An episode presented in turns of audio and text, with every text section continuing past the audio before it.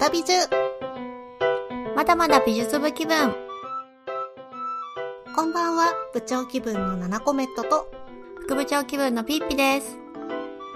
まだ美術まだまだ美術部気分は、元同級生のグラフィックデザイナー2人が、放課後の美術部のように個人的な好きをひたすら語り合う気ままな時間をシェアする番組です。各週金曜日の夜に配信しています。ということで、今夜も自己紹介から行ってみましょう。いにしえのアニメオタク、三度の飯より犬が好き、フリーランスのグラフィックデザイナー、ナナコメットです。局地的なアニメ声優オタク、猫との暮らしを満喫中、フリーランスのグラフィックデザイナーピッピです。よよろしくおろ願いします。しくお願いします。はい。えーと、実はですね、9月で、うん。祝、まだ美術、1周年おめでとうごわざいーます。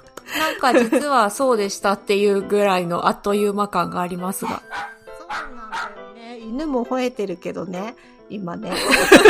元気いっぱい。元気いっぱい。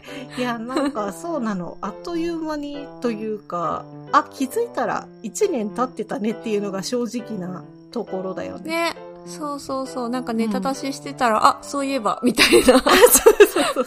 ね、そんな感じ。うん。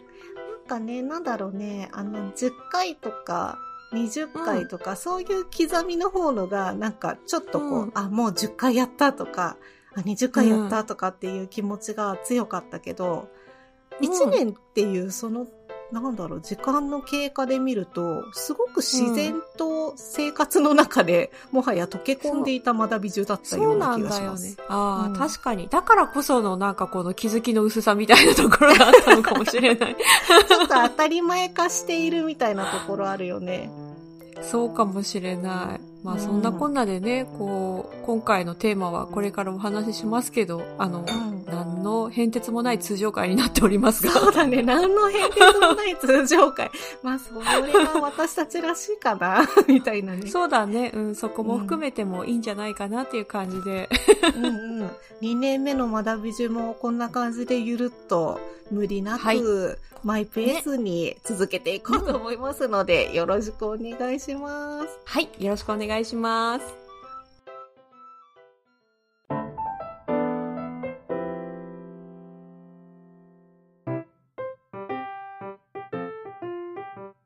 それでは本日のテーマいってみましょう。毎回一つのテーマについて7コメントとピッピが好きをひたすら語り合います。一緒におしゃべりする気分でのんびりお聞きください。ということで本日のテーマは、食欲の秋に覗いてみようレトルト食品の世界わー 猫を抱える副部長氏。猫も乱入、犬も乱入で。乱入中です。はい、ゆるっといきましょう。はい。うん。というね、今回レトルト食品の世界についてね、ちょっとうん。見てみようという、なんかね、タイトル決めてくれたの副部長さんだけど、若干のこう、マツコの知らない世界観が ありますけれども。好きがで、好きが出ちゃいました。わかります。私も大好き。まあちょっとね、あの、本家には投稿を呼びませんけれども、私たちのはいこう、うんうんまあ実感のこもる範囲で、あの、ねゆるっといこうと思いますね。まあ、はいというのも、えーまあ、夏からね、やっとこう少し気温もちょうど良くなってきて、私たちの大好きな秋が近づいてきているわけですけれども、はい。ありがたい。割とあの、また美術的には芸術の秋とか、読書の秋とかによりがちなんだけれども、うんあんまり意外とやっていなかった。今回はあの、食欲の秋にちなんで、ご飯のお話をしましょうという回でございます。ね。うんはい。で、中でも進化し続ける安全で便利なレトルト食品についておしゃべりしていきたいなと思います。うんギフトとかにもおすすめなので、ちょっとうん。聞いてってもらえればなと思います。すごい下手くそになった。お願いしはい、お願いします。大丈夫大丈はい。でですね、今回このテーマになったきっかけなんですけれども、きっかけ、うん。私、部長7コメントが前回お話ししたんですけれども、流行りのコロナ陽性になった8月、もうねね。ほぼほぼ家でね、寝てるしかないのと、あと元気だとしても、やっぱりあの、家にいなきゃきいけない期間が結構長くて、買い物に行けないっていうのがあったりして、ちょっとね、あの、買い置きしてたんだけれども、少し不安になったりとかしていました。うん。で、そんな中、副部長ピッピさんが、なんとうん、救援物資を送ってくださいました。ありがとうございまあす、その説は。とんでも本ない。ちょっとですけれどもね。いえいえ、すごくうん。心が潤いました。で、その心が潤ったそのね、救援物資というのがまさに、レトルト食品だったんですけれども、うんうん。あの、スープだったりとか、あとおかゆ、うん。雑炊的なものだったりとかっていうのをね送ってくれたんですね。で、やっぱりね、うん。すごいあの、なんつうんだろう、体調悪かったり非常時だったりっていうところで、あの心に余裕のない時だった頃からこそ、そのねレトルトのありがたみっていうのを私は改めて感じたんですよ。うん。ううんん。でまあそういうね時にこそちょっといいレトルト食品とかがあると、あこんなになんか少しなんかほっとしたり楽しい気持ちになったり、うん。嬉しくなったりするんだなっていうふうに思いましてね。これについてちょっとぜひとも深掘りしていきたいなと思いました。うんということで早速はい、はい。行ってみたいと思います。ではまず最初に、えーよく買うレトルト食品ってありますか？っていうことなんですけど、うん。うんあの早速私部長からいきますがもうね、はい。ごめんなさい。土定番のところ行かせてもらいます。無印良品のカレーですね、美味しいよね。超わかるよ。ねこれについてはちょっとさ一緒に語ろうもうだって、うん、もうね副。部長さんも好きでしょ そう、私はね、その中でも、あの、辛くないグリーンカレーが大好きなんだよね。ねえあれってさ本当に辛くないの、私怖くてまだ買えてないんだけどあ、そう、なんか辛いグリーンカレーで、まあ通常のグリーンカレーってあ,、うんあっちも試してみたんだけど、あっち私辛すぎて食べられなくて。私もそうなのよそうそうそう。うん、で、本格的す辛くないやつはね、そう、うん辛くないやつは、本当辛くないと思う。で、グリーンカレーの味はちゃんと美味しいし、だからおすすめなのね。だけど、それゆえに私、これしか買ってないんだよ、無地で。それめちゃくちゃわかる。そう、なんか、ななちゃんのおすすめのやつ今度買ってみようと思った。あのねそう私のおすすめはうんですね、素材を生かしたうん。カレー、マッサマン。マッサマンっていうカレーなんだけど、マッサマンって言うんだ。はい、うんうん。えっとねピーナッツとココナッツオイルが入っている、うん。結構なんかコクマロ的な味なんだけど、うんちょっとね、色的には赤っぽい感じのやつで、へなんかね、じゃがいもが入ってたりして、それが美味しいんだけど、なんかね、そのピーナッツもね、一緒に入っていて、すごく面白い味というか、うん、癖になる味なんだよね。そう。なので私もね、その味を思い出して、またあれが食べたいなっていう風になっちゃうから、へー。同じく、うん。あんなにいっぱい種類あるのに、結局そうなん。だよ同じもの毎回買っちゃうんだよね。はあそんなにでも惚れ込んでるっていうぐらいだったら私ちょっとそっちに行けそうだわ、今回。いや、私もそのね、グリーンカレーの、うん。あのなんか香りとか味とかは好きなんだけど、辛すぎるのが食べられないっていうところがあったんで、ちょっとこの辛くないグリーンカレー私も食べてみようかなと思いました。ね。ああ、よかった、うん。お互いにいいプレゼンになった、お互いに。あとね、もう一つちょっとカレーでおすすめがあるんですけれども、うんうん。あのね、私あの、イオンが一番今うん。よく利用しているスーパーなのね、いいな近くにありまして。うん、便利すぎる。うん。で、それのイオンのトップバリューセレクトのタスマニアビーフカレー辛口がすごい好きで。そうなの。なんかあの、タスマニアビーフ結構イオン推してて、普通のあの、うん。精肉のところとかでもよく扱ってるんだけれども、おそらくそういうへ、うん、あのところから来ているんだと思うんだけどね、これ美味しすぎて結構びっくりしたのね。300円ぐらいなんだけど、めっちゃ美味しくて。うんうんで、なんかね、もうカレー自体も美味しいし、あの、勝手なイメージだけど、老舗洋食屋さんみたいに 深みがある感じなんだよね。なんとなく、なんとなくイメージつく。なるほど。そうなので、なんかね、柔らかいタスマニアビーフがゴロゴロ入ってて、はあなんかこレトルトの袋からさ、こう、ターって出すじゃん。で、そうするともうんうゴロッゴロゴロ、ゴロゴロってもうまだ出てくるみたいな感じ。ええー、それは素晴らしい。ちょっとさ、あのー具合が悪くなりそうだなっていう時とかってあるじゃん。ある、予感する時ね。そうそうそうそう。で、そういう時にちょっとケーキ漬けに買っておいたりとかしますね。私はね、えっ、ー、とね、えっ、ー、とね、うん、ママってあのもう。ど定番のやつ。ど定番のあれがパスタのね。そうそうそう。あれのねパスタソースはすごいよくストックしておく。で結構特売とかやってくれるからで私が結構買うのはミートソースのねマッシュルーム入りのやつなんだけどこれがそうパスタだけじゃなくって結構こう、ドリアとかなんかそういうの作ったりとかご飯余った時にねそれかけてとかでチーズ乗っけて焼くとかすると結構美味しいし。そうなんかねいろいろ使えてね便利だからでちょっと安くなってたりするとまとめ買いするみたいな感じでおすすめなんだよ。なるほどね。そういうアレンジレシピ的なところまで広がるっていうのは、う。ん、確かにこれちょっとカレーだとなかなかやりづらいけれどもミートソースとかだと幅広がりそうだね、うんうんうん確かに確かに。そうそうそう。なんか無意識すぎてあれだけどよくやってたなって 思い出した感じ。それだけ日常の中で入り込んでいるってことだね、ね、ですね。なるほど。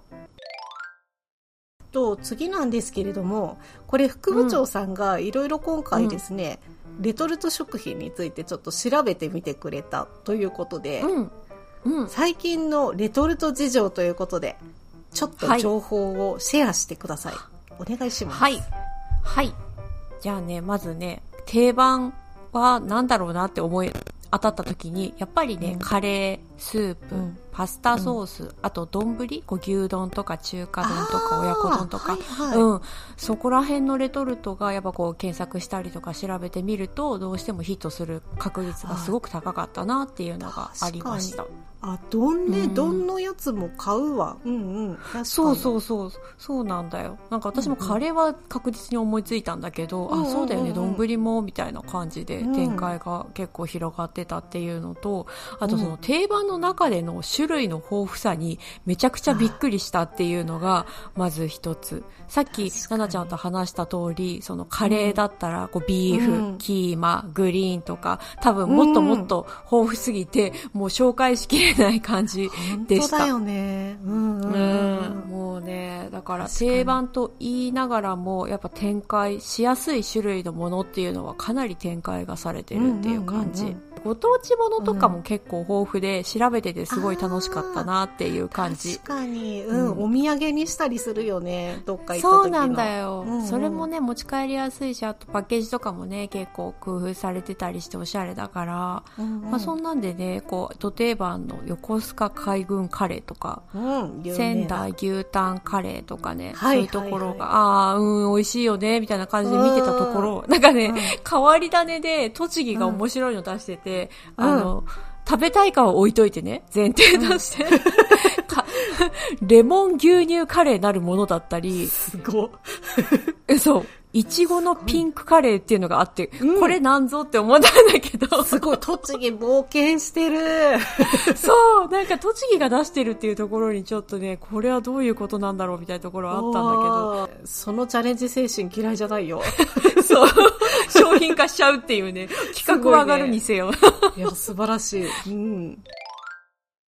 調べてみて、こうね、なんか気づいたんだけど、レトルトが当たり前になってて、うん、本当は、あ、そういえばという感覚のものばっかりだったので、もしかしたらこれから、あの、お伝えするのみんなそういう感覚なのかなっていうところもあるんですが、うん、うん。うん、まずね、主食が、まあ、雑炊、おかゆ、あとお餅とか、そういうところ。あと、普通、そう、お米とかもね、普通にあるしね。ああ、確かに確かに。うん、あ、そっか、それもレトルトか。そううん、そうなんだよ。で、和食で行ったりすると、うん、魚の西京焼き、筑前煮、切り干し大根の煮物とかが結構出てあ、結構使うな、この辺。そうそうそう。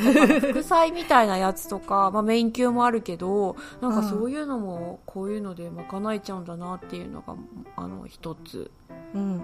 で対して洋食はもうハンバーグはもう本当に土定番すぎてあそういえばそうだったねみたいな感じ。そうだね、うんうんうん、そうなんだよ。ね湯煎してとかもうレンジでとかっていうのはもう本当簡単にできるし、ね、あと牛すじ煮込みとかあとシチューか、うん、あそういうところが。ねなるほど。あ確かに言われてみると結構幅広いね。広いんだよ。なんか本当浸透しすぎててさ、うん、なんか、うん、あそういえばねっていう感じの。なんかもうちょっとね、うんうんうん、あのこうリスナーメリットになるような なんかこんな商品ありますみたいなのをちょっとあの狙って調べたものの、うん、ちょっと浸透しすぎてていや、思った以上に普段お世話になっているものが多い。なんか特に私の場合、切り干し大根の煮物みたいな、うん、ああいうちょこっとした副菜って、うん、まあ、ね、うん、自分で作れれば、あの、やっぱり、手作り美味しいし、あの、いいんだけど、結構ああいうのこそ手間かかるんだよね、下ごしらえとかね。そう。よくよく調べてみたら、やっぱり今、こう、技術も進化してて、化学調味料とかも使わないで無添加にこだわったっていう商品もかなり豊富なのね。だから、やっぱりそういうふうに食卓にあげるってなって、たとしてもそういう栄養バランスだったりとか、うん、大丈夫なものが多いっていうのもすごい浸透してる理由なのかなっていうのも思いました。じゃあ次、えっ、ー、と、買ってみたい。ちょっと憧れてるけど、手が出ない、レトルト。うんってありますか、うん、というところで。あるね、あるね。あるよね、あるよね。もうね、これはね、多分ね、あの、同じだと思うんだけど、もうね、断然スープストック。うん、だよね。だよね。買ってみたいよ。買ってみたいよ、あれは。スープストックのお店に行くとさ、冷凍庫があって、で、売ってんだよね。スープストックのスープがさ、レトルトで。美味しそうなんだよね。あれ、なんであんな美味しそうなの？すごい美味しそう。だってもうさ、ね、スープストックのスープはやっぱり特別じゃないですか。美味しいし、はい、なんか工夫されたメニューだし、うん、なんかレシピもなかなか思いつかないような組み合わせだったりとかして。家じゃ作れないよね。そうなんだよね。うん、手間もすごいかかってるしさ。で、まあさ、うん、高いさ、お店で売ってるそのスープストックのレトルトは。だけど、ええ、それだけかかるっていうのもわかるじゃないですか、お店で食べてたら。はい、スープストックがぎっちりストックされて夢の冷凍庫が欲しい。うん、ああ、それいいね。ね。で、なんかね、取ったら補充されていくの、自動的に。最高。何それ超夢じゃん。うん、ちょっとね、ドラえもんに出してほしい感じだけど。いやー、いいな、でも、いいな、それ。うん。いいよね。定期便頼んじゃいたいよね。そうなの。っていうことをね、具合が悪くて寝ている8月にね、妄想してた。楽しい妄想だ。なんかさ、さっき言ってくれたみたいに、やっぱりさ、具合悪くて寝てて何日もってなると、もうカレーとか丼とかさ、うん、まあ味の濃いもの食べたくないですってなった時に、ね、あ、今何食べたい？私何なら食べれそうってなった時に、スープストックのスープ食べたいってなったよ。スープだけでお腹いっぱいになるしね、結構。あそこの。なるなるなる。いっぱいで。ね。優秀だわ。副部長さんから送っていただいた、あの、スープたち、めちゃくちゃ美味しかったんだけど、ピッピさんからはそちらのご紹介をぜひお願いします。あ、そうなんです。私ね、うん、そう、ななちゃんにあの送ったのが錦屋っていう、あの、うん、ここも老舗というか大手のところなんだけど、うん。うん、これ美味しかったですか？部長さん。美味しかったです。なんかね、あのー、さっき言ってたみたいに多分、無添加とかだったりするのかな？なんかすごい素材の味がすごくして、なんかあの、ごぼうのスープとかね、普通のコーンスープとかもちょっとこう、優しい味で丁寧な感じがしましたね。うん。あ、よかったよかった。とても美味しかったです。あ、よかった、ありがとう。なんか私はずっとあれが憧れてて、あれに。うんうん、なので、なんか、あの、自分じゃまだちょっと手に入れてないんだけど、多分美味しいだろうと思って 思ってしまった。いえいえいえ、そうなんですよ。だからちょっと不安ではあったんだけど、まあね、自分でね、買うって言ったって別に400円とかそんぐらいだから、別にそこまで手に入れない金額じゃないから、買ってしまえばどうってことはないんだけど。でもなんかね、自分のためにってなると、ちょっとね、遠慮しちゃうよね。そうなの、そうなの。なんかね、いい意味でデザインも良くってね、こう、レトルトの長方形のパッケージがあるじゃん。でそのパッケージの上のところに、あの、何？背景に色ベタで、で、その上にタイトルがあって、うん、下に美味しそうな写真がね、配置してあるフォーマットなんですよ。フォーマット、なんかこう、うん、そうそうそう、雑誌のね、あの、アンドプレミアムみたいなレイアウトなの。なるほど。そう。そうそうそう。はいはい、確かに。それがね、そう、なんかうまく綺麗に見えててね、すごく、あの、美味しそうで、そそる感じなんだけれども、デザイン的にもいいので、なんかギフトとかにもいいかもね。うんうんそれで言うとね、私はね、加賀ふふむろ屋っていう、お麩の老舗が出している宝の麩っていうのが昔から好きで、あのね、金沢の老舗のお麩屋さんなんですけれども、そこが出している、えっと、お麩でお吸い物、お湯を注ぐとお吸い物になるやつなのね。で、お椀に四角いお麩のもなかを真ん中に置いてですね。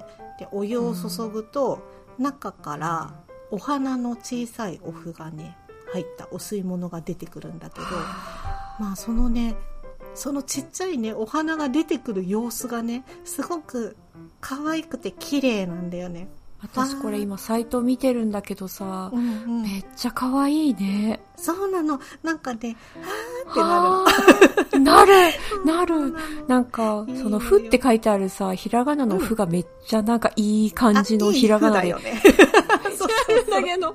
いいフォルムのふだよね。これいいなそうなの、そうなの。美味しそう。でなんかねその味自体もねすごい美味しくって、うん、お吸い物もすごくお上品な味で美味しいし、何せね、うん、そのもなかになっている周りのお麩がねもなかじゃないのよ、うん、サクサクしてなくってあのお湯でふやけるとねもちもち薄いんだけどもちもちになるの。とろとろというか。なんかね何とも表現しにくくてなんかね似たようなもなかのお吸い物みたいなの他にも出てるんだけど、うん、他のとね全然違うんだよねこれ。ちょっと今度お送りしますね 何かこうあった時には、うん、お送りします。食べてみたいわこれ。なのでねちょっとね正直パッケージの方はそこまでね、うん、あのすごい、今風だったりとかあのおしゃれっていう感じじゃないんだけれども、うん、老舗らしい感じの構えで、うん、あの何せそのねお吸い物の小さいお花が出てくるその様子が美しいので人にぜひ送りたいなって思う商品ですね。うん、これは喜ばれるよ。はい。私ね、えっ、ー、と、グリーンスプーンっていう、あの、インスタで見つけたものなんですが。これね、インスタで見た、ね、私よく見るよね。よく見るよね。その、うん、そう、多分皆さん見たことあるかもしれないけど、定額制のね、うん、パーソナルスムージーとか、スープとか、ホットサラダを取り扱ってるショップで、なんかね、うん、まさにこう SNS 映えする商品だなっていうところで、気になってはいるものの、なかなかこれも手が出ないっていうところなんですが。出ない、出ない。ちょっと購入まではまだ至ってない。そうなんだよね。なんかね、形状としてはアイスクリームのような、こう、円柱状に蓋がついてるような、こう、紙容器に、あの、ほっこりするイラストが描かれてるデザインなんですけど、で、あの、ちょっと調べてみたら、一つ一つのレシピが持つ特徴的な効能とか、飲んでもらいたいシーンを想像しながら、それをイラストにしてるということで、イラストレーターが、そう、西尾明則さんという方なんだそうです。えー、うん。なんかいいよね。うん、あの、なんかこう、ゆるい感じで。うん、なんか、おしゃれ、おしゃれ。そうなのよ。スティーボーイが書いてそう。シティボーイって感じなんだよ。ね、本当なんかね。うん。なんか今の、うん、あの、流行りの、あの、可愛い男の子とか女の子が、こう、日常に取り入れてるみたいな感じのね。そう。で、あとね、楽しい食のセルフケア文化を作るっていうコンセプトを掲げてるだけに、こう、品質も良さそうなので、そう、うん。なんかこれは本当何かの機会があった時に、それこそ私もお送りしますねって言いたいような感じのものですね。うんうんうん、ね、うん、なんかまあ、今ね結構送りたいもので考えてみたけどこれ、うん、ぜひ自分にも送るべきだねこれね。いやなんか日々のご褒美でいいんじゃないかなっていう時の情報としてストックしておきたいなって今感じております、まあといろいろと見てきましたけれどもどうですか、部長さん？いやなんかね調べてみたっていうのもあるけどめちゃくちゃ進化してて超びっくりしたよ、うん、うん。なんかそのね具合悪かった時になんかあんまり味の濃いものばっかり食べられないなってなった時にも選択肢がこんなにレトルトの中であるなんてと改めてびっくりしたんだよね。ね、そのね昔だったら添加物気になるとかもあったけどさっきあの調べてもらって、あの改めて分かったようにあんまりそういうのも今はなくって安心して食べられるものが多いっていうのもねポイントだしこれは需要が高まるわけですね。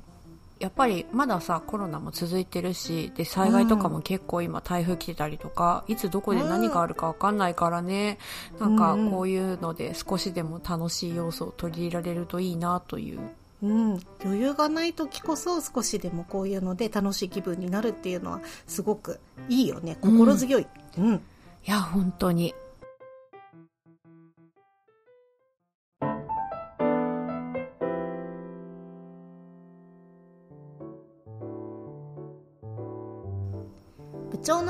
長の本棚副部長のリビング。本好きの部長7コメントとインテリア好きの副部長ピッピのお気に入りを一つずつご紹介します。ということで本日の部長の本棚から土井善晴さんちの名もないおかずの手帳です。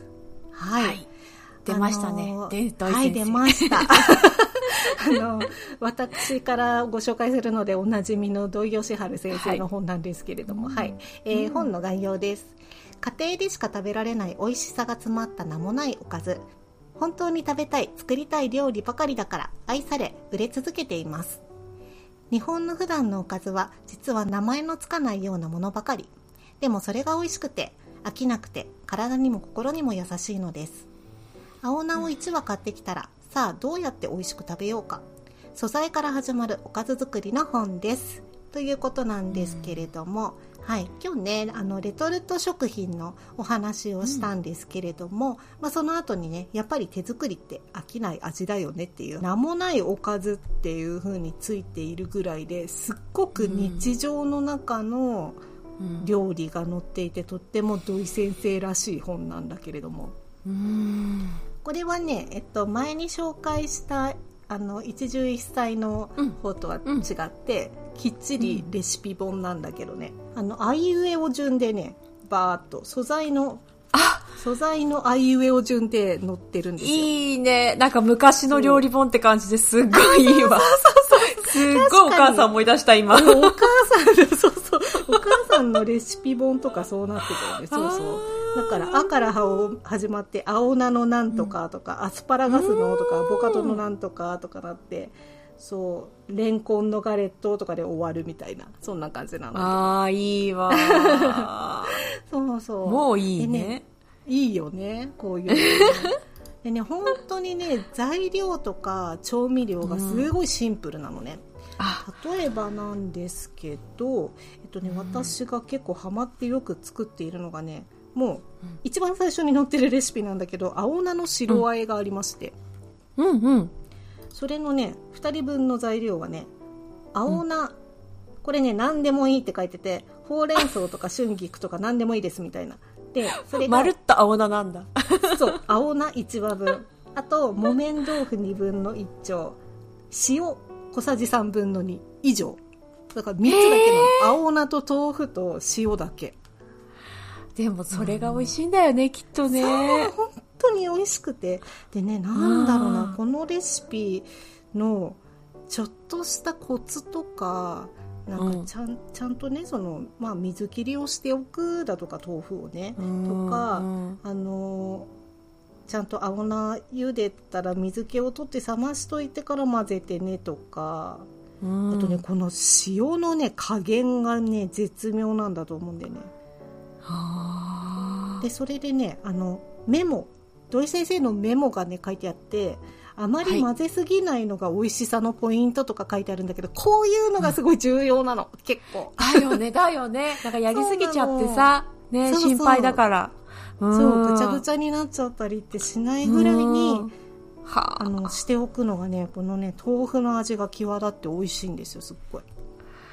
なんか、ちゃんとこうやって素材の味を生かしてっていうのを、うん、この一流の人が言ってくれるっていうのがとてもいいよね。うん、ねすごいあのすごくねあの優しく書いてあるのでね本当に誰でも作れるような形で紹介してくれてます。でまあねすごいたくさん載ってるのでレシピが、うん、あのまだまだ全然作れてないんだけれども、うん、まあねあのすごくうちの味っていう風にしたくなるようなバイブル的な一冊として大事にしていこうと思っている本です。あーなんかこれはずっと長く本棚に置いといてね、うん、今日は何しようみたいな感じで使えそう。そうなの。で夢としてはもうこの本を見なくてもパッと素材を今日、うん、あ今日はアボカドが美味しそうだからあれ作ろうみたいな感じでさっと作れるようになるっていうのが夢なんですがちょっとねまだまだ修行を積みたいと思います。いやでもいいな真似しよう、うん、すごくいい。ぜひぜひ。では続いて副部長のリビングからえー、アジア工房のアミーラの丸ラグを紹介します。うん、ラグだ。はい。うん。はい。こちらですね、秋めいてきたので、お部屋も模様替えしたくなるって時に、結構ラグって効果的なんだなっていうのは、敷いてみて分かりました。結構こう、面積広くって、目線の下にあるので、結構こう、存在感があるというか、あと何より変えるのが楽っていうのが。そうだよね。ちょっと変えられる。そうなんですよ。これね、実はね、ラッキーなことにルームクリップさんのモニターで当たって、結構ね、なんか当選させてもらえてるのでありがとうございますっていうのの、そう、気持ちを込めてちょっと紹介をさせていただこうと思うんですけれども。うんうん、ぜひぜひ。うん。えっとね、デザインが、まあ、丸ラグって言ってるぐらいなんで、あの、正、正円というか、まあ、丸のラグで、これね、なんか、四角いお部屋に置くとちょっと個性が出ていいなって感じています。ああ、なるほど、うん、確かに変化が出るね、形に。そうなの、そうなの。でね、うんアミーラの丸ラグ自体は200センチと150センチの、あの、うん、ものを作っていて、私がいただいたのは150センチの小ぶりな方で、色がネイビーとホワイトがあるんだけど、私はホワイトを、あの、いただきました。うんうん、で柄がねあのモロッカンスタイルを彷彿とさせるアラベスク調っていうなんかアラベスク調って聞いたことあるけど何っていうのがあの幾何学的模様なんかこう植物とか動物の形を元とする、うん、そういう幾何学模様をこう反復して作られてるようなものをアラベスク調っていうんだけど、そういうあのそうそうそう。なんかね、デザインが施されていて、私の部屋自体が、こう、全体的に北欧っぽい感じなので、うん、どうかな、合うかなって思ったん。だけど、結構スッと馴染んでるように感じております。というのも、なんかね、こう、アラベスク調のその、なんていうのかな、柄がね、ちょっと、こう、ところどころかすれさせたような感じでダメージ加えたような、あの、感じになってるのね。だから、こう、敷いた、そう、そう。だから、なんか敷いたばっかりでも、こう、なんか、ベッカベカのアラベス調っていうよりは、なんかこう、お部屋にスッとなず、馴染むような感じで、なんかこなれ感というか、こういうところも気を利かせてくれてるのかなっていうのを感じて、ああ、優秀だなって思っているところです。ああなるほど、確かにね。今ねあの、うん、商品ページとあとあの、うん、実際にピッピさんのお部屋に敷かれた様子の写真もこの間見させてもらったんだけど、あのもともとあったみたいな感じだった。馴染みそうだよね。そうなの、うん、私もなんか敷いてみてああまあうんうん。馴染む馴染むみたいな ところを感じていて、うん、いいね、いいなってうん、確かにあのアラベスク模様って結構あの、うん、強い主張が強いものとかが多いけれども、布とかでもね、うん、テキスタイルの場合とかでも色も鮮やかだったりとかするものが多いけど、うん、今見させてもらってるやつ、結構落ち着いた色調でそのかすれの加工もしてあるから、うん。確かにこなれ感ありますね。うん、あとね、値段もね、そんなに高くないので、もしちょっと買いたいなって思ったとしても、1万円以下、8000円くらいだったと思うんで、なんかもしよかったら。そうそうそう、結構高く見えるんだよね。そうだよね。そうそう。うん。あ、なんか色違いの方も可愛いね。あ、そうそうそう、ネイビーもね、うん、こっちの方がちょっとこう、ね、秋冬っぽい感じはあるかもしれないけどね。ねで、模様がはっきり出てきてる感じ。へえ、なるほど、なるほど。いいね、丸ラグ、とても使いやすそうで、お部屋の雰囲気もガラッと変えられてうんうん。ではいい。あと結構、個人的な感想なんだけど、ラグってやっぱちょっと汚れやすくてさ、なんか。あ、汚れる。そうねクリーニング出すにしても結構お金かかるしそれを考えると、うん、なんかそこまで高いものじゃなくこうシーズンごとに買い替えるっていうのも最近手かもしれないなって、う、ね、ん、思っております、まあ、そういうところでも、うん、ぜひちょっとおすすめなので、まあ、ルームクリップとかも見ていただけると嬉しいです、うん、はい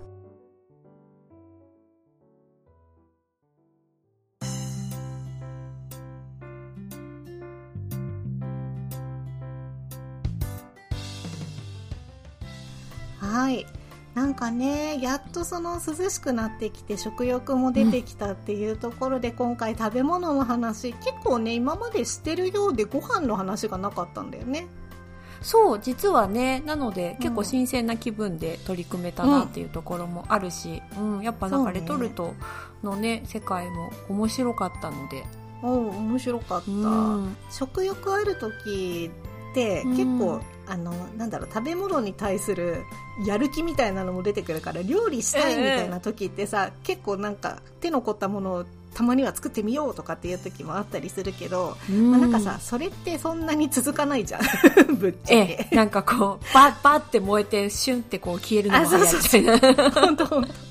なんかね波があるから、まあ、そういう時にね、うん、たまにはまあちょっと楽してもいいかなっていうような感じでストックし美味しいのがねストックしてあると、うん、もう活用しようっていう気になるしあの防災の観点からもローリングストックしましょうみたいな、うん、食べながらどんどんね、ストックを回していこうみたいな感じだけど、うん、あの考え方結構好き。なんか積極的にそういうのレトルト食べてもいいんだみたいな気持ちになれるから、うんうんうん、なんかね防災ってさやっぱそのその時だけのもう非常食っていう考えから、結構もう感覚が変わってきてるしそうだね。なんかい常に食べても大丈夫なものとしても扱えるからいろいろ身の回りの食べ物について改めて考えるいいきっかけになりました、うん、ということで今回は食欲の秋に覗いてみようレトルト食品の世界をテーマにお話ししました。